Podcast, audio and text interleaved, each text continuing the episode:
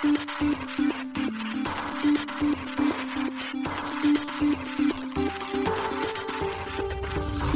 しい経済ニュース。この番組では現当社のメディア新しい経済が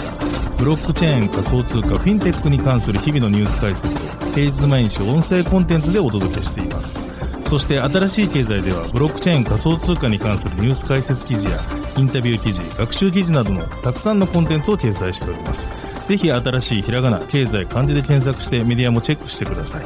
そして LINE 公式アカウントではメディアの更新情報を配信しております LINE 公式アカウントにもぜひご登録くださいこの番組は株式会社フィナンシェの提供でお送りします。フィナンシェはスポーツチームやエンタメプロジェクト、DAO などのトークンを購入して支援ができる新しいクラウドファンディングサービスです。サッカー J リーグ、野球、バスケなどのプロスポーツチームをはじめ、映画やアイドル、インフルエンサーなど100以上のプロジェクトのトークンがフィナンシェで購入できます。さらにトークン購入者はプロジェクトに応じたキャンペーン参加や NFT などの特典も。ぜひ iOS や Android でフィナンシェのスマホアプリを入れて新たな応援体験を味わってください。あなたの夢がみんなの財産になるフィナンシェ。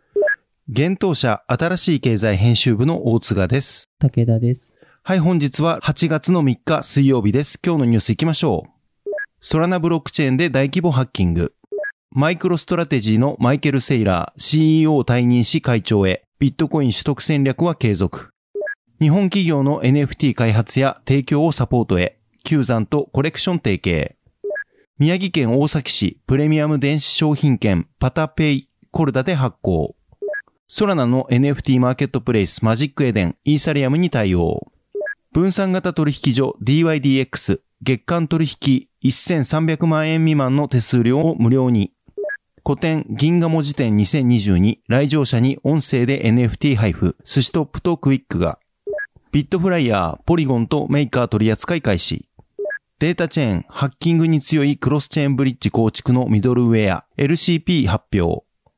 一つ目のニュースは、ソラナブロックチェーンで大規模ハッキングというニュースです。8月3日10時頃、ソラナブロックチェーン上で大規模なハッキングが発生したことが分かりました。ファントムやスロープといったソラナウォレットからユーザーの資産が流出しており、ソラナエコシステム全体に被害を及ぼす事態となっています。スマートコントラクト監査のパラディンブロックチェーンセキュリティによると、ハッキングにより盗まれた資産は合計で500万ドル以上とされています。そして被害を受けたソラナウォレットは8000を超えているとも言われています。盗まれている資産についてはソラナトークンだけでなく、ソラナネットワーク上で発行されているその他のトークン、SPL 企画トークンにも被害が及んでいます。一時はファントムの問題と指摘されましたが、同ウォレット固有の問題でないともファントムは発表しています。ユーザーができる対策としては、ファントムから設定、信頼済みのアプリ、アプリを取り消し、リボークを行うことがアナウンスされています。しかし SNS 上では、ウォレットの秘密鍵生成メカニズムに問題があるとの指摘もあり、ファントム以外のソラナウォレットも含め、ハードウェアウォレットや中央集権取引所へ資産移動をすることが推奨されています。こちらのハッキングについては、このラジオ収録中8月3日18時の時点でまだ原因は解明されていない状況です。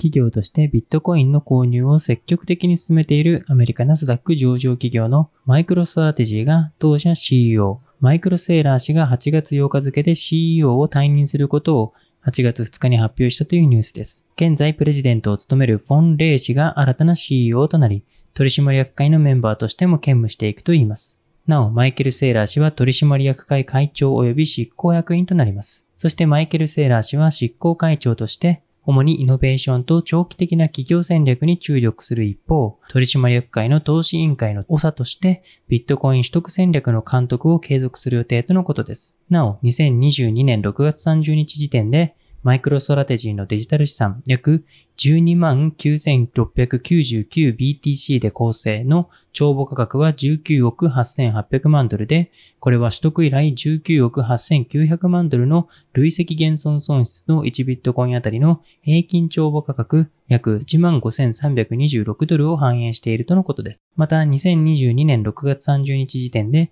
マイクロストラテジーのビットコイン取得原価は39億7700万ドル、時価は24億5100万ドルとなっており、約15億ドルほどの減損が発生しているようです。なお、同社の1ビットコインあたりの平均取得単価は約3万664ドルとなっています。続いてのニュースは、Q 山とコレクション提携というニュースです。国内ブロックチェーン開発企業 Q 山が NFT プラットフォームコレクション提供のコレクションと業務提携したことを8月3日に発表しました。両社は Q 山の NFT 開発に関する技術力とコレクションの国際的なマーケティング力を掛け合わせることで NFT の開発提供に興味、関心のある日本の企業向けに様々なソリューションを提供していくといいます。Kyuzan は NFT ゲーム、エグリプトや NFT プラットフォームミントを開発運営しています。また過去にはライゾマティクスの NFT マーケットプレイスの NFT エクスペリメントにて Perfume の NFT ミントになった実績もあります。コレクションはライフネット生命保険の元取締役会長の岩瀬大輔氏が共同創業した企業で、コレクションにはダッパーラボ開発のブロックチェーンフローが採用されています。最近のコレクションの取り組みとしては、音楽バンド、ゲスの極み乙女が結成10周年を記念した NFT プロジェクト、丸などを手掛けています。続いてのニュースは、宮崎県大崎市のパタペイがコルダで発行というニュースです。宮崎県大崎市のプレミアム電子商品券パタペイが町の和社が提供するブロックチェーン活用の情報プラットフォームで発行されることが分かりました。8月3日 SBI ホールディングスが発表しました。町の和社は SBI ホールディングス、九州電力及び筑豊銀行の3社による合弁会社です。町の和社が提供する情報プラットフォームの基盤にはアメリカ R3 社開発のエンタープライズ向けブロックチェーン、コルダが採用されています。コルダは SBI の子会社 SBIR3 ジャパンが国内の販売及びサポートを行っているブロックチェーンです。町の和社は電子食事券をブロックチェーンを活用して電子的に発行することで、利用者が申し込みから購入、決済までの一連の手続きなどをスマートフォンのアプリ上で行うことが可能になると説明しています。また生産に必要な手続きの効率化やポストコロナ社会に適応した形で地域経済の活性化及び利用者の利便性向上を実現できるとしています。プレミアム電子商品券パタペイは大崎市の古川商工会議所による宝の都大崎プレミアム電子商品券事業により発行されます。また、パタペイにかかる資金決済業務については仙台銀行が行うとのことです。発表によると、パタペイは5000円の購入で4割増しの7000円が使用できます。全3万セット販売されるとのことで、大崎市在住者を対象に1名5セットまで購入が可能だといいます。購入の申し込みはアプリから9月4日まで対応しています。その後、9月5日から18日の当選発表とパタペイ販売を経て、使用は今年の12月25日まで使用が可能になっています。なお、このプラットフォームが宮崎県内に提供されるのは初の事例ということです。他にも九州地区や島根県、山形県などの自治体で導入されており、今回の導入で30地区目となるということです。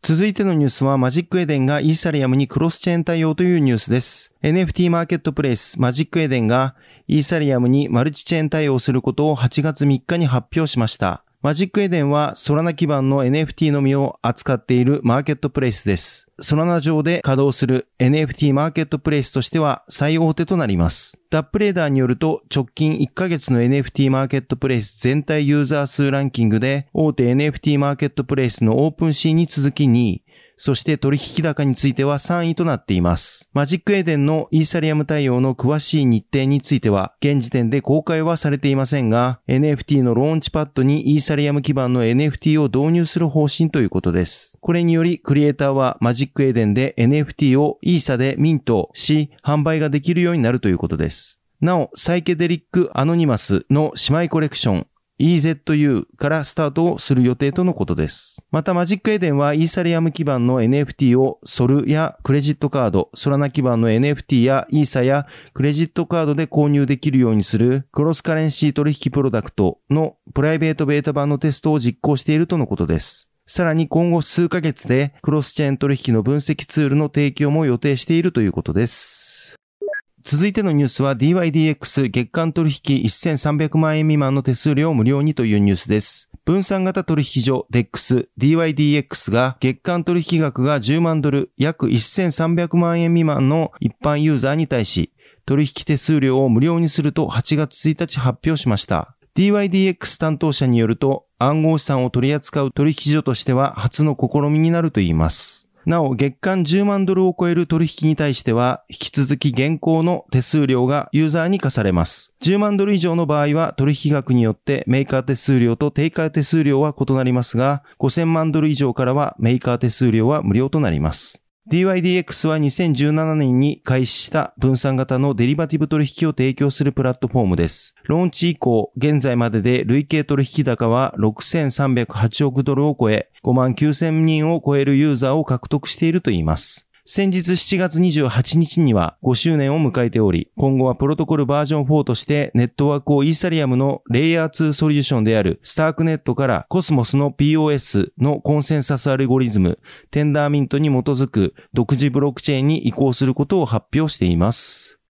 続いてのニュースは古典銀河文字展2022来場者に音声で NFT 配布というニュースです。寿司トップマーケティングと金融情報サービス提供のクイックが現代アーティスト荒井ふずき氏の個展銀河文字展2022の来場者に対し、音声による NFT 配布を実施することを8月1日発表しました。発表によると NFT の配布には、寿司トップマーケティング開発の NFT 配布ソリューション、NFT オーディオショットが使用されるといいます。来場者が NFT を受け取るには、古典会場に掲示、表示された QR コード、もしくはチラシに印字された QR コードをスマートフォンで読み取り、ブラウザーを開いた状態で会場内で流れる音楽をスマートフォンで取得できれば良いということです。なお、NFT がミントされるブロックチェーンはアスターネットワークのカナリアチェーン、シデネットワークとなっています。また、メタマスクなどの EVM 系のウォレットを保有していない場合でも、シデネットワーク上の NFT を受け取れる仕組みが実装されているということです。銀河文字展2022は8月1日から8月6日、11時から18時の期間にて、銀座第7ビルギャラリーで開催されています。会場限定 NFT 配布のほか、オリジナル NFT アートも展示されるということです。なお、新しい経済編集部では、寿司トップマーケティング株式会社代表取締役 CEO、徳永大輔氏に NFT の音声配布を含めた寿司トップマーケティングの事業やトークングラフマーケティングについて、また Web3 で広告やマーケティングはどう変わるのかなどについて語っていただいたインタビューの音声の試し聞きを公開しています。ぜひ合わせてご確認ください。続いてのニュースは、ビットフライヤーがマティックとメーカー取扱い開始というニュースです。国内暗号資産取引所ビットフライヤーが暗号資産ポリゴン、マティックとメーカー MKR の取扱い開始を8月2日発表しました。発表によると両銘柄の取扱いサービスはアルトコイン販売所となります。取引所サービスや積立サービスについては現在のところサポート対象外となるようです。国内取引所がマティックを取り扱うのはビットバンクに続き2例目となり、メーカー MKR を取り扱うのはビットバンク GMO コインに続き3例目となります。なお、新しい経済編集部がビットフライヤー広報担当へ確認を取ったところ、今回取り扱われるマティックは、イーサリアムネットワークの ERC20 規格のトークンになるとのことです。なお、ビットバンクでも ERC20 のマティックを取り扱っています。また今後ポリゴンネットワークのマティック対応についてビットフライヤーへ聞いたところ、今後も対応は未定との回答を得ました。今回の新規暗号資産上場により、ビットフライヤーの取扱い暗号資産は17銘柄となりました。ビットコイン、イーサリアム、イーサリアムクラシック、ライトコイン、ビットコインキャッシュ、モナコイン、リスク、リップル、ベーシックアテンショントークン、ステラルーメン、ネム、テゾス、ポルカドット、チェーンリンク、シンボル、そしてポリゴンとメーカーを取り扱っています。続いてのニュースは、データチェーンがミドルウェア LCP 発表というニュースです。データチェーンがブロックチェーンのインターオペラビリティやクロスチェーンブリッジの現状課題解決のためのミドルウェア LCP を7月29日発表しました。LCP はクロスチェーンブリッジにおいて最も安全なクロスチェーン手法とされるライトクライアント方式の課題である拡張性の低さと検証コストの高さを T を用いたプロキシーにより解決したソリューションということです。なお T とは、プロセッサーを通常実行環境と安全な実行環境に分割することによってアプリケーションの安全な実行環境を物理的に確保するセキュリティ技術です。またプロキシーとは対象チェーンの検証を代替する方式のことです。データチェーンによるとクロスチェーンブリッジにはトークンのアトミックスワップに特化した HTLC 方式とチェーン外の単一もしくは複数のプロキシーにより検証する External Validators 方式そしてお互いのチェーンのコンセンサスを検証するライトクライアント方式の3つがあると言います。中でも2つ目の External Validators 方式は多くのクロスチェーンブリッジで採用されていますが、双方のチェーンの他に新たなトラストを必要とする同方式は、セキュリティの穴となり、ハッキングの対象になりやすいと言います。今回の取り組みの対象となっているライトクライアント方式については、双方のチェーン以外に新たなトラストを必要としないため、最も安全なクロスチェーン手法であると言います。しかしお互いのチェーンでコンセンサスを検証し合うという性質により、新たなチェーンと接続する際には、相手のチェーンに対応したライトクライアントの実装が必要となり、拡張が容易でないという課題があるということです。また EVM 系チェーンにおいて検証処理の実行コストの高さ、ガスコストがしばしば問題になるように、検証コストの高さについても課題が残っているということです。そこでデータチェーンではこの2つの課題に対し LCP の開発を進めています。LCP では検証対象のチェーンに対してプロキシーが検証側チェーンの代わりにライトクライアント検証を行い、その妥当性を低コストで検証可能にするプルーフを生成する仕組みをとっているとのことです。そのため、お互いの相手チェーンに対応したライトクライアントを新たに実装することが不要となるということで、新たなチェーンへの対応が容易となり、拡張性の問題が解決できるといいます。そして LCP を用いると、オンチェーンでのライトクライアント検証が不要となり、代わりにエンクレイブ内で生成された検証結果のコミットメントに対する一つの署名の検証のみを行うため、オンチェーンでの署名検証コストの削減及び検証トランザクションのサイズを削減することにより、効率的な検証を実現するということです。なお LCP を用いたクロスチェーンアプリケーション構築のためのチェーン間通信プロトコルには、コスモスの IBC を採用するということです。2022年の第3四半期に初期のブリッジを構築するターゲットネットワークを確定させ、初期設定を進めるということです。こちらについては、イーサリアムと何かのチェーンを想定しているということです。2022年の第4四半期には LCP を用いたクロスチェーンブリッジアプリケーションをテストネットでリリースする予定としています。そして2023年第1四半期には LCP を用いたアプリケーションのメインネットローンチを予定しているということです。はい、本日のニュースは以上となります。このように私たち新しい経済編集部では、ブロックチェーン暗号資産に関するニュースを平日毎日ラジオで配信をしております。本日ご紹介したニュースについてはすべてサイトの方に上がっております。ぜひサイトの方も見に来てください。新しいひらがな、経済、漢字で検索して見に来ていただければと思います。それでは本日はありがとうございました。